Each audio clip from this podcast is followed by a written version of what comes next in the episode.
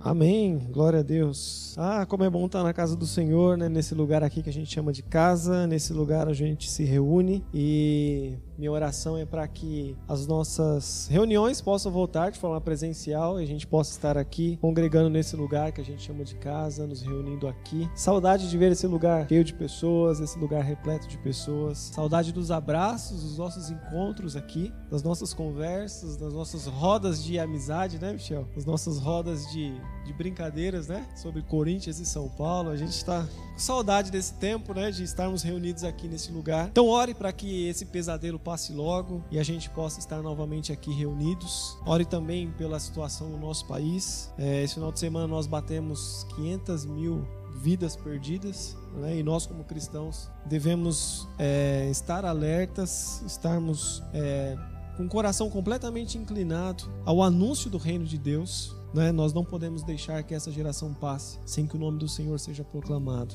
Então, Lembre sempre, ao olhar para esses números da pandemia, que depressa vem o Senhor e nós estamos aqui aguardando o cumprimento do estabelecimento do seu reino. E a nossa missão como igreja do Senhor é proclamar esse reino e esse rei. E a nossa série de mensagens é justamente falando muito sobre isso. Queria que você abrisse aí em Gênesis, capítulo 2 e verso 7. O evangelho, o evangelho, ó, o livro de Gênesis, capítulo 2 e verso 7. A nossa série de mensagens a cultura do reino. Diz assim um texto: "E formou o Senhor Deus o homem do pó da terra, e soprou em seus narizes o fôlego de vida, e o homem foi feito alma vivente. Feche os teus olhos, vamos ter uma palavra de oração. Senhor, nós te louvamos, Pai, te damos graça por estarmos aqui reunidos, por esses que estão nas, sua, nas suas casas. Pai, em nome de Jesus, que a tua palavra, que o teu evangelho possa ganhar dimensão através de nós, que o seu nome possa ser proclamado, possa ser santificado. Senhor, não deixe que nenhuma mensagem humana tenha acesso ao nosso coração, que nenhuma mensagem do homem penetre o nosso coração, mas apenas aquilo que provém do Senhor. Conceda-nos a graça de compreender qual que é a tua vontade para nós e nos transporte ao caminho da mudança, para que possamos viver de uma maneira em que o seu nome seja glorificado, Pai. É a oração que fazemos e fazemos em nome de Jesus. Amém. Como nós falamos, nós estamos na série de mensagens A Cultura do Reino e a gente nessa série de mensagens, nós temos o objetivo de trazer para nós, para nossa existência, para nossa perspectiva de vida, a lógica do reino de Deus. O que é a lógica do reino de Deus? A lógica do reino de Deus, ela contraria a lógica do mundo. E na Gênese da criação, o texto que nós lemos, quando o homem foi formado, quando o homem foi criado, nós vemos aqui um homem pleno, a plenitude do ser humano, o ser humano por completo. Na teologia integral, da missão integral, nós temos uma frase que identifica muito bem os que os, os adeptos dessa teologia. É, é, uma frase que diz: o evangelho todo para o homem todo. E o que, que essa frase significa? Que o homem é um, é um ser integral, o homem é um ser dotado de uma capacidade física, mas também de uma capacidade capacidade espiritual. E o homem só pode ser pleno quando completado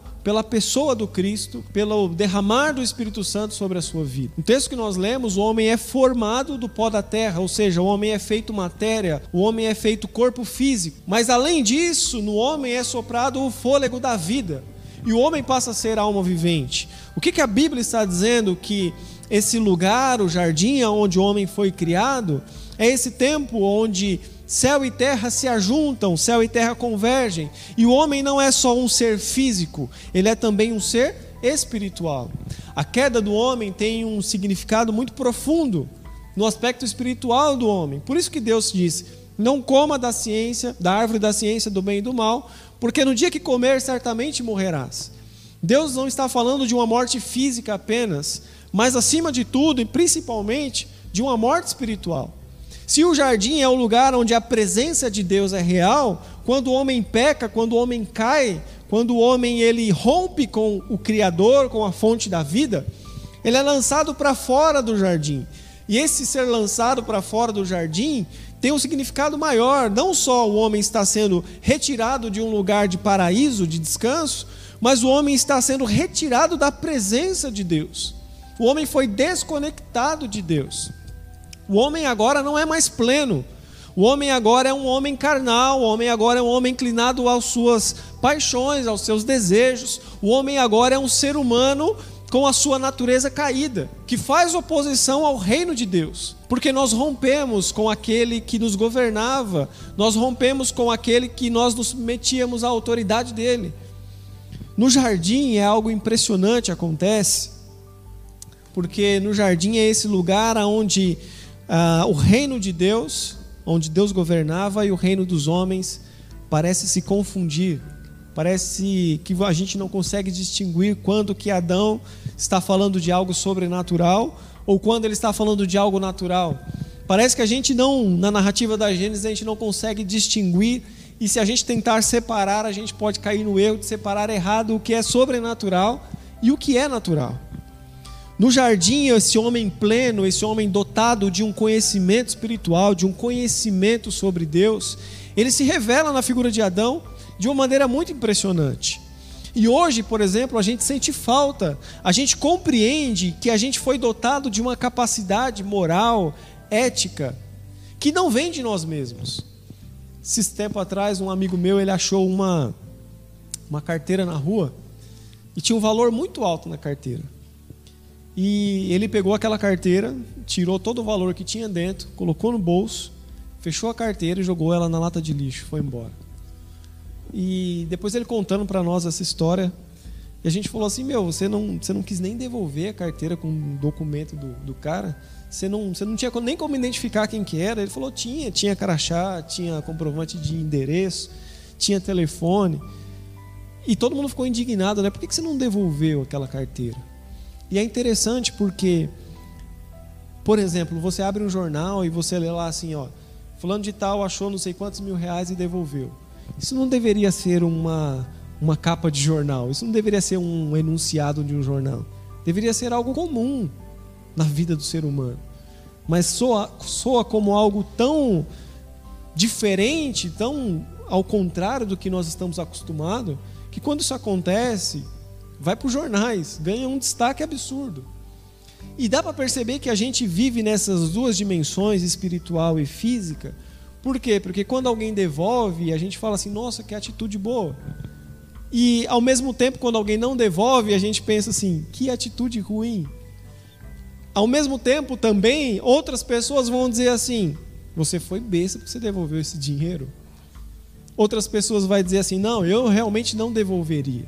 E você percebe que o ser humano ele tem essa condição de viver além do que é físico, além do que é natural. Eu gosto de um filósofo chamado Clóvis Barros, e ele diz assim: o gato sempre será gato, e o pombo sempre será pombo. O único ser que foge ao seu natural é o ser humano, porque ele parece ser dotado de uma capacidade além da sua natureza. E esse estar além da sua natureza é exatamente isso que nós lemos na narrativa. O fôlego do Espírito foi soprado sobre nós. O fôlego da vida nos fez alma vivente. Nós não fomos feitos semelhante aos animais. O gato vai ser sempre gato e ele vai morrer de fome do lado de, um, de uma caixa de cereal. O pombo vai ser sempre pombo, mas ele vai morrer de fome do lado de um bife de carne. O que eu quero dizer com isso é que o único ser que transpõe a barreira do que é natural, do que é extinto, do que é instintivo, é o ser humano. E o ser humano consegue distinguir a realidade de uma maneira muito diferente. Isso foi um, um dom, uma dádiva, que nos foi imputada pelo nosso Criador. E quando pensamos aqui em criação e falamos em cultura do reino de Deus, a cultura do reino de Deus, o ser cristão, o ser identificado com o Cristo, é submeter principalmente aquele que o criou, é submeter novamente aquele por quem nós fomos criados. De verdade, nós só viveremos o propósito pela qual nós existimos se nós nos submetermos a quem nos criou. Quem nos criou sabe qual de fato é o nosso propósito. Por exemplo, você pode pegar esse microfone e tentar martelar com ele um prego na parede. Duas coisas vão acontecer o prego não vai entrar na parede provavelmente e o microfone vai ficar completamente distorcido, completamente desfigurado. Quando nós tentamos viver fora do propósito pela qual Deus nos criou, acontece a mesma coisa com a gente do que se eu pegar esse microfone e tentar bater um prego na parede. Ao tentar viver fora do propósito pela qual Deus nos criou, a gente vai se deformar, a gente vai sofrer, a gente vai viver aquilo que não gostaríamos de viver, porque não é o nosso propósito. nós não desfrutaremos a plenitude de um ser humano completo se não nos submetermos ao propósito pela qual nós fomos criados. E a pergunta é: para que fomos criados então, meus irmãos? Para que ou por que Deus nos criou? Deus nos criou para vivermos segundo a lógica do reino de Deus e para vivermos para a glória dele. Quando a Bíblia fala, por exemplo, no último verso, no último verso não, no verso 27 de Gênesis capítulo 1, que Deus criou, nos criou segundo a sua imagem, segundo a sua semelhança. O que Deus estava falando é: ao olhar para a terra, eu quero ver um ser humano que me represente. Ao olhar para a terra, eu quero ver a minha imagem projetada no mundo. Ou seja, nós fomos criados por Deus, olha a responsabilidade. Para quando alguém olhar para nós, para quando a criação olhar para nós, pudesse enxergar a presença, a imagem, o reflexo do próprio Deus. Fomos criados para ser um, um expoente da glória de Deus, uma manifestação da glória de Deus na criação toda. Mas o homem rompeu com a fonte da vida, o homem rompeu com o seu Criador e rompeu com o seu propósito. E as consequências são vistas aí fora. O mundo perdeu completamente o sentido. O ser humano vive para sua própria satisfação. E quando nós falamos de viver para sua própria satisfação, viver para o seu eu, não significa também que o homem vive para o seu próprio bem. Também não é. Viver para sua satisfação é diferente de viver para o seu próprio bem. Você pode pensar que alguém é egoísta quando pensa assim: eu penso mais em mim do que no outro porque eu quero fazer algo que me faz bem. É óbvio que isso é egoísmo. Mas o ser humano é pior que isso. Nós somos piores do que isso. Porque a gente escolhe sempre nós mesmos, mas não para o nosso próprio bem. A gente escolhe nós mesmos para a nossa própria satisfação. É diferente. A gente não escolhe nós mesmos para algo que nos vai fazer bem. A gente escolhe nós mesmos para algo que vai nos satisfazer. Ainda que essa satisfação destrua completamente o meu corpo, ainda que essa satisfação me coloque completamente dominado pelas paixões do mundo, ainda que esse meu desejo, essa minha satisfação destrua completamente a minha vida, a minha família, os meus filhos, a minha casa. O importante é que eu esteja satisfeito. E esse é o problema do ser humano, esse que é o problema do pecado. Nós não estamos mais vivendo segundo a lógica do reino de Deus. Nós estamos vivendo segundo a nossa própria lógica, segundo o nosso próprio desejo, segundo a nossa própria satisfação. Por isso que Jesus disse: se alguém quiser vir após mim, se alguém quiser ser meu discípulo, se alguém quer ser meu seguidor, negue-se a si mesmo. Negue-se o seu próprio eu, assuma a tua cruz e siga-me pelo caminho. É novamente devolver tudo que pertence a Cristo, abandonar tudo na cruz e falar, Senhor, eu quero te seguir pelo caminho. O problema do pecado, sabe qual é? O problema do pecado não é que nós somos, praticamos vários tipos de coisas que desagradam a Deus. O problema do pecado é que nós escolhemos no jardim sermos senhores da nossa vida. E agora, quando nós estamos diante de mentir ou não mentir, a gente escolhe mente. Quando a gente está diante de roubar e não roubar, a gente escolhe rouba.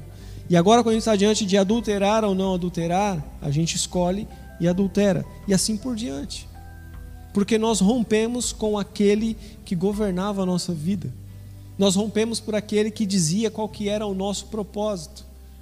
E aí nós nos submetemos a nós mesmos e à nossa própria vontade. Viver segundo a lógica do reino de Deus é fazer oposição a tudo isso. O chamado do Senhor Jesus a negar a nós mesmos é exatamente isso. Negue a si mesmo e submeta-se à autoridade de Cristo Jesus sobre a sua vida. É um desafio, enorme desafio. Por exemplo, quando nós lemos aqui, acompanhe comigo aí, Gênesis 2, verso 16. E ordenou o Senhor ao homem, dizendo: De toda árvore do jardim comerás livremente, mas da árvore da ciência, do bem e do mal, dela não comereis, porque no dia em que dela comerdes, certamente morrerás. O que, que é a árvore da ciência do bem e do mal? A árvore da ciência do bem e do mal, ela é uma oportunidade de nós glorificarmos a Deus. Muitas perguntas são nos feitas, né? Por exemplo, quando a gente está no seminário, a gente tem que responder a seguinte questão: Se Deus sabia que o homem ia pecar, se Deus sabia que o homem ia comer, por que, que Deus colocou no jardim a árvore da ciência do bem e do mal? Não seria muito mais fácil Deus colocar o homem no jardim e não colocar a, a árvore da ciência do bem e do mal? O homem não comeria, não pecaria, não romperia com Deus, continuaria sempre no jardim e tudo seria uma maravilha. Por que então Deus coloca no meio do jardim uma árvore da ciência do bem e do mal e diz para esse homem: não coma? Porque no dia que você comer, certamente morrerás. É a mesma coisa que eu pegar uma caixa e botar ali, ó. Essa caixa vai ficar dois meses ali, ninguém vai olhar para ela. Mas o dia que a gente colocar assim nela, assim, ó, proibido olhar, todo mundo vai morrer de curiosidade. Nossa, o que, que tem dentro desse negócio aqui? Não é possível. A árvore poderia estar lá no jardim que ninguém ia dar bola, né? Mas quando Deus falou assim, não pode comer dela, parece que o ser humano fica. A gente é assim, né? Quando fala que não pode, é aí que a gente tem uns comichão doido. Por que então que Deus coloca uma árvore da ciência do bem e do mal, mesmo sabendo que o homem pecaria? Ou você acha que Deus não sabia? Você acha que Deus foi pego de surpresa? Você assim, nossa, o homem pecou, e agora? O que a gente faz? Eu só queria lembrar que Apocalipse, inclusive a gente falou na nossa última pregação, a revelação da cruz, que o verbo, o verbo não, o Cordeiro de Deus foi morto antes da, da fundação do mundo. Então, antes de Deus criar o homem, Deus já havia dado Jesus para nos resgatar. Ou seja, Deus já sabia que o homem pecaria. Por que então Deus planta na, no jardim uma árvore com o propósito, não com o propósito, mas para sugerir ao homem que ele pecasse? E a resposta é muito óbvia. A árvore pode ser uma árvore que sugerisse ao homem o pecado. Mas acima de tudo, essa árvore foi colocada lá com um propósito muito claro de Deus. Essa árvore te serve também como um motivo de adoração. Por quê? Porque ao não comer a árvore proibida, ao não comer, ao obedecer, ao se colocar, a submeter à vontade de Deus e à ordem de Deus estabelecida, o homem viveria em total adoração. Se Deus não tivesse colocado aquela árvore, nós nunca saberíamos o que é adoração de verdade, porque a gente não teria outra possibilidade senão adorar a Deus. Agora, quando Deus coloca a árvore da ciência do bem e do mal, Deus está dizendo ao homem: você é livre, inclusive para comer a árvore que eu disse para você não comer. Mas eu quero que você escolha voluntariamente sujeitar-se à minha vontade e à minha palavra. Quando nós olhamos para a tentação da vida, a gente pode olhar como uma tentação. A gente pode olhar como uma sugestão de pecado, mas a gente pode olhar para ela também como uma oportunidade de nós glorificarmos a Deus. Quando aparece algo que te propõe o mal, você pode olhar aquilo como uma tentação, mas você pode dizer assim: eu não vou fazer, porque eu voluntariamente escolhi submeter à autoridade de Cristo e fazer a vontade e, o, e cumprir o propósito pela qual Deus me criou. Então a árvore também tinha essa, essa possibilidade de oferecer ao homem um caminho de adoração. Diante das oportunidades da vida para praticar o mal, nós temos também diante de nós uma oportunidade de adoração, de romper com a lógica do mundo. E você percebe que é um rompimento com a lógica do mundo, porque quando você tem uma atitude contrária a que todo mundo faz, todo mundo fala assim: nossa, por que você fez isso? Como se aquilo, a lógica do reino de Deus, fosse de fato algo incomum no mundo. E quando você age de uma maneira completamente diferente, por exemplo, quando você perdoa e alguém fala assim: Nossa, mas como você perdoa fulano de tal? Ah, porque eu não vivo segundo a lógica desse mundo. Eu vivo segundo a lógica do reino de Deus. E no reino de Deus há perdão. No reino de Deus há cura. No reino de Deus há salvação, há generosidade, há amor. No reino de Deus há compaixão, há misericórdia. Viver a cultura do reino de Deus é não submeter aos padrões e os valores estabelecidos no mundo. No mundo a gente engana um ao outro. No mundo a gente não perdoa. No mundo a gente pratica o, o darwinismo social, né? Um matando o outro. A sobrevivência do mais forte. Mas não é assim no reino de Deus. Jesus na ceia, os discípulos perguntaram quem é o maior no reino dos céus. E Jesus falou assim: entre vocês, o maior serve o menor mas não será assim no meu reino. No meu reino, as coisas são diferentes. E o jardim, esse lugar onde Adão está, ou aonde Adão foi criado, é de fato um lugar onde céu e terra se contemplam, é um lugar onde céu e terra se ajuntam e se confundem também. Na narrativa da Gênesis, direto, a gente não sabe distinguir o que é natural e o que é sobrenatural. As coisas parecem se confundir, né? Por exemplo, quando Adão, acompanha comigo aí, ó. É, Gênesis capítulo 2, verso 18. E disse o Senhor Deus: Não é bom que o homem esteja só, far-lhe-ei uma adjuntora que esteja como diante dele. Agora, dá uma puladinha aí para é, o verso 23 de Gênesis capítulo 2. E disse: Esta agora é osso do meu osso, carne da minha carne, essa será chamada varoa, porquanto do varão foi tomado. Olha a consciência de Adão para sua mulher. Ela é um comigo, nós somos um. Ela é osso do meu osso, ela é carne da minha carne. Parece uma compreensão simples, mas não é. O que Adão está dizendo só pode ser dito por alguém que teve um impacto, por alguém que teve uma experiência espiritual. Para olhar para uma outra pessoa e dizer: Eu sou um com você. Nós dois somos um. E o reflexo da queda do homem é vista inclusive nas relações. E é por isso que eu falei aqui, a gente confunde no jardim, antes da queda do homem, a gente confunde o que, que é natural e o que é sobrenatural. Essa fala de Adão, a gente não consegue distinguir se é Adão falando naturalmente ou lá em casa, né? Ou se é Adão falando, nós somos um no Espírito de Deus aqui nos envolve, nós somos uma só carne. A gente não consegue distinguir se é Adão falando que Eva é muito bonita e quer ser um com ela, ou se é de fato uma, um, um, estar unido e ser um, um só, um com o outro.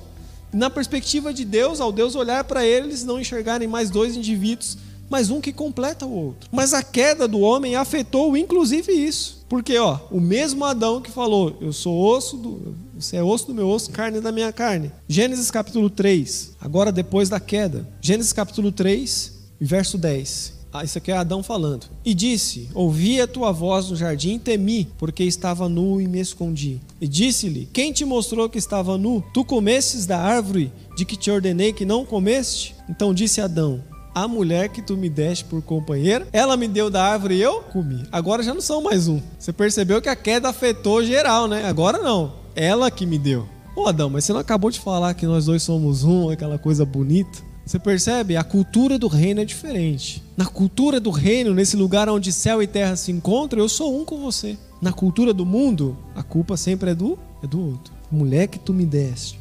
O jardim é esse lugar onde céu e terra se confundem de fato. Se você pegar aqui a, o Gênesis, a Bíblia vai dizer que o Senhor vinha ter com Adão na viração do dia. Você imagina Deus passeando pelo jardim ali? Não parece no relato aqui algo natural? Oh, Deus estava passando no jardim ali. Você viu Deus passando ali atrás da, da folhinha de bananeira? Que coisa legal. Não parece uma coisa natural? Não, Deus passou ali. Mas quando você vai estudando a Bíblia ao longo do Antigo Testamento, você percebe que as teofanias, ou seja, as manifestações é, físicas de Deus, elas não são assim tão simples. Não é assim, Deus está passando ali. O jardim, de fato, é um lugar muito especial. É esse lugar onde céu e terra se encontram.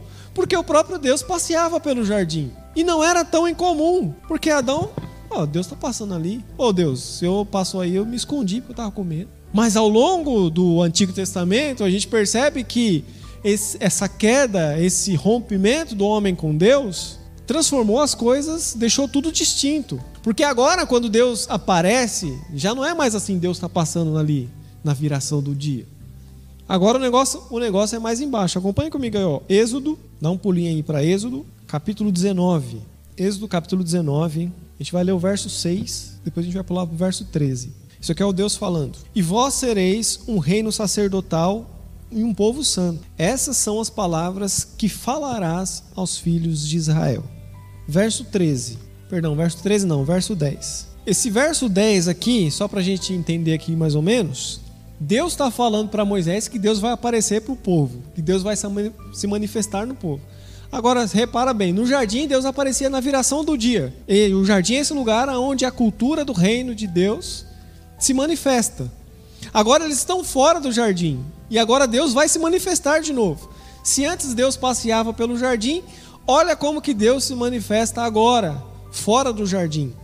Êxodo capítulo 19, verso 10. Eu falei 13, mas é verso 10. Disse o Senhor a Moisés: Vai ao povo e santifica-os, hoje e amanhã, e lavem eles os seus vestidos. Estejam prontos para o terceiro dia, porquanto no terceiro dia o Senhor descerá diante dos olhos de todo o povo sobre o monte Sinais. E marcarás um limite ao povo ao redor, dizendo: Guardai-vos que não subais ao monte, nem toques o seu termo. Todo aquele que tocar o monte certamente morrerás. Nenhuma mão tocará nele, porque certamente será apedrejado ou assitiado. Qualquer animal, quer seja homem, não viverá. Soando a buzina longamente, então subiram ao monte. E aí, Deus se manifesta agora de uma maneira tranquilona assim? Deus está ali? Não, né? Se santifica aí três dias, se lava, e se alguém chegar perto do monte ali, a casa cai. Mas aí veio Jesus Cristo. E aqui que o negócio fica da hora. A gente foi criado no jardim, dentro da cultura do reino de Deus, a gente rompeu. Agora tem essa distância entre o homem e Deus, e toda vez que Deus vai se manifestar, Deus se manifesta de uma maneira sobrenatural e o homem precisa se adequar a essa manifestação de Deus. Mas aí vem Jesus Cristo. E aí, quando nasce Jesus Cristo, João diz: o Verbo tabernaculou entre nós. Ou seja, Jesus, o próprio Deus, se fez carne vestiu roupas humanas e agora está entre nós. O reino de Deus está entre nós agora, na figura do Cristo. E agora Jesus é esse Adão pleno, completo, debaixo do propósito de Deus. Percebe que agora o Adão, o primeiro Adão, é esse que rompeu. E, e Paulo vai dizer em, em, em Romanos capítulo 5, verso 12, que esse primeiro Adão foi o responsável por entrar o pecado e a morte no mundo. Mas o segundo Adão, quem que é o segundo Adão? Jesus Cristo é o responsável por entrar a vida e a ressurreição no mundo. Se todos morrem em Adão, agora todos podem ter vida em Cristo Jesus. Se o jardim era o lugar onde a presença de Deus estava com Adão, agora em Cristo Jesus a presença não está conosco, ela está em nós. Não é mais Emmanuel, Deus conosco, agora é Espírito Santo, é o Deus que está em, em nós. Agora, o lugar onde céu e terra se encontram não é mais um espaço geográfico. O lugar onde céu e terra se encontram é em você, é em mim, é no nosso coração. Por isso que nós, como identificados com Cristo, não podemos viver segundo a lógica do reino de Deus. Nós precisamos viver a cultura do céu. Quando nós manifestamos aqui na terra a cultura do reino de Deus, nós estamos dando sinais falava na leitura com o pessoal quinta-feira, né? Que por vezes na Bíblia a gente lê assim, que o reino de Deus é algo que já aconteceu. Aconteceu lá no passado, quando Cristo esteve conosco na igreja primitiva. Por vezes a gente lê na Bíblia que o reino de Deus está acontecendo aqui e agora. E por vezes a gente lê na Bíblia que o reino de Deus vai acontecer num evento futuro. E aí a gente fala assim: qual trecho da Bíblia a gente vai achar que é o mais correto? Aquele que fala que o reino de Deus já aconteceu, aquele que fala que o reino de Deus está acontecendo, ou aquele que fala que o reino de Deus ainda vai acontecer. E a gente descobre que na verdade tudo isso está acontecendo ao mesmo tempo. O reino de Deus se estabeleceu em Cristo, o reino de Deus está acontecendo em nós e o reino de Deus se estabelecerá no futuro. E o que, que nós estamos fazendo aqui agora? Nós somos o grande sinal de que o reino de Deus será estabelecido no mundo. Você é a luz do mundo, você é o sal da terra. Aliás, não sou eu que identifiquei você assim, é o próprio Cristo. Vós sois o sal da terra e a luz do mundo. Nós somos o sinal histórico do reino de Deus. O que é o sinal? É aquilo que anuncia um grande evento ou anuncia algo que está prestes a acontecer. Eu gosto de usar sempre o, o botijão de gás. Como é que ele fica, né? As panelas ficam preta embaixo, assim, né? Começa a sair um cheiro estranho, você fala assim, ixi, o gás está acabando. Mas o maior sinal que o gás está acabando é quando o seu dinheiro acaba. Que o gás, sim, o gás tem o dom de falar assim, acabou o dinheiro, então, acabou agora, eu acabo agora também. Então, e Jesus nos chama para sermos sinais, para que eu e você seja sinal do reino de Deus. Só que para sermos sinais do reino de Deus, nós não podemos viver segundo a lógica desse mundo. Você foi chamado para viver a lógica do reino de Deus. Por que, que Jesus curava? Porque estava dando sinais do reino de Deus. Porque no reino de Deus não há doença. E aí Jesus curava. Por que, que Jesus ressuscitava? Porque no reino de Deus não há morte. Jesus estava dando sinais do reino de Deus. Por que, que o Senhor te habilitou para ser discípulo dele? Para você dar sinal do reino de Deus. Toda vez que você ama como Jesus amou, você está dando sinal do reino de Deus, porque esse amor não é visto no mundo. Quando você é generoso, como Jesus foi, você está dando sinal do reino de Deus. Toda vez que você rompe com a lógica desse mundo, você está dando sinal daquele que te salvou, te transformou e te transportou para o reino do Filho do seu amor. Abre rapidamente em Colossenses, Colossenses capítulo 1, verso 13, só para a gente encerrar. Colossenses capítulo 1 verso 13. Diz assim: "O qual nos tirou do poder das trevas, em algumas traduções do império das trevas, e nos transportou para o reino do filho do seu amor." Somos sinais do reino de Deus. E você como cristão precisa ser identificado com essa mensagem. Você não pertence mais ao reino do mundo. Você não pertence mais à lógica do mundo. Na lógica do mundo, tudo funciona conforme a sua capacidade, você tem uma recompensa naquilo que você faz. Na cultura do mundo, nada é de graça. Na cultura do reino de Deus, há perdão, a graça, a misericórdia. Então, toda vez que você reproduz essa lógica, você está dando sinal do reino de Deus. Maranata, hora venha, Senhor Jesus. Que o reino de Deus possa se estabelecer em nós e através de nós. E como nós falamos semana passada, quando esse evangelho do reino for pegar as quatro, as quatro nações, for anunciado, for dado os seus sinais, o reino de Deus se estabelecerá definitivamente. Oremos, né? Para que esse dia chegue, esse tempo chegue e a gente possa ser pleno assim como Jesus foi. Vamos orar? Senhor, nós te damos graça, Deus, te louvamos. Pedimos ao Pai que o Senhor nos ajude a vivermos segundo a lógica do reino de Deus, Pai. Nós fomos chamados para viver segundo a tua vontade, segundo o teu desejo. Que nós possamos utilizar as oportunidades da vida como oportunidade de adoração, e não apenas de vivermos segundo os nossos desejos e segundo as nossas intenções carnais. Mas ajuda-nos, ó Deus, a sermos sinaleiros, a sermos luzes, a proclamarmos, ó Pai, que o Rei vem, que o Rei chegará, que o Rei vai estabelecer o seu reino, o seu governo. E nós estamos dando sinais, sinais dessa cultura que virá se estabelecer no mundo, Pai. Nos ajude, Senhor, a, a anunciar, a construir esse lugar de salvação, onde todos possam se achegar e ouvir e conhecer e experimentar a presença do Senhor em cada um de nós, Pai. É a oração que fazemos e fazemos em nome de Jesus. Amém. Amém. Deus abençoe você, uma boa noite a todos. Enquanto a vacina não te alcança, máscara e álcool gel na mão e se proteja. Deus abençoe a todos. Tenha uma noite abençoada em nome de Jesus. Amém.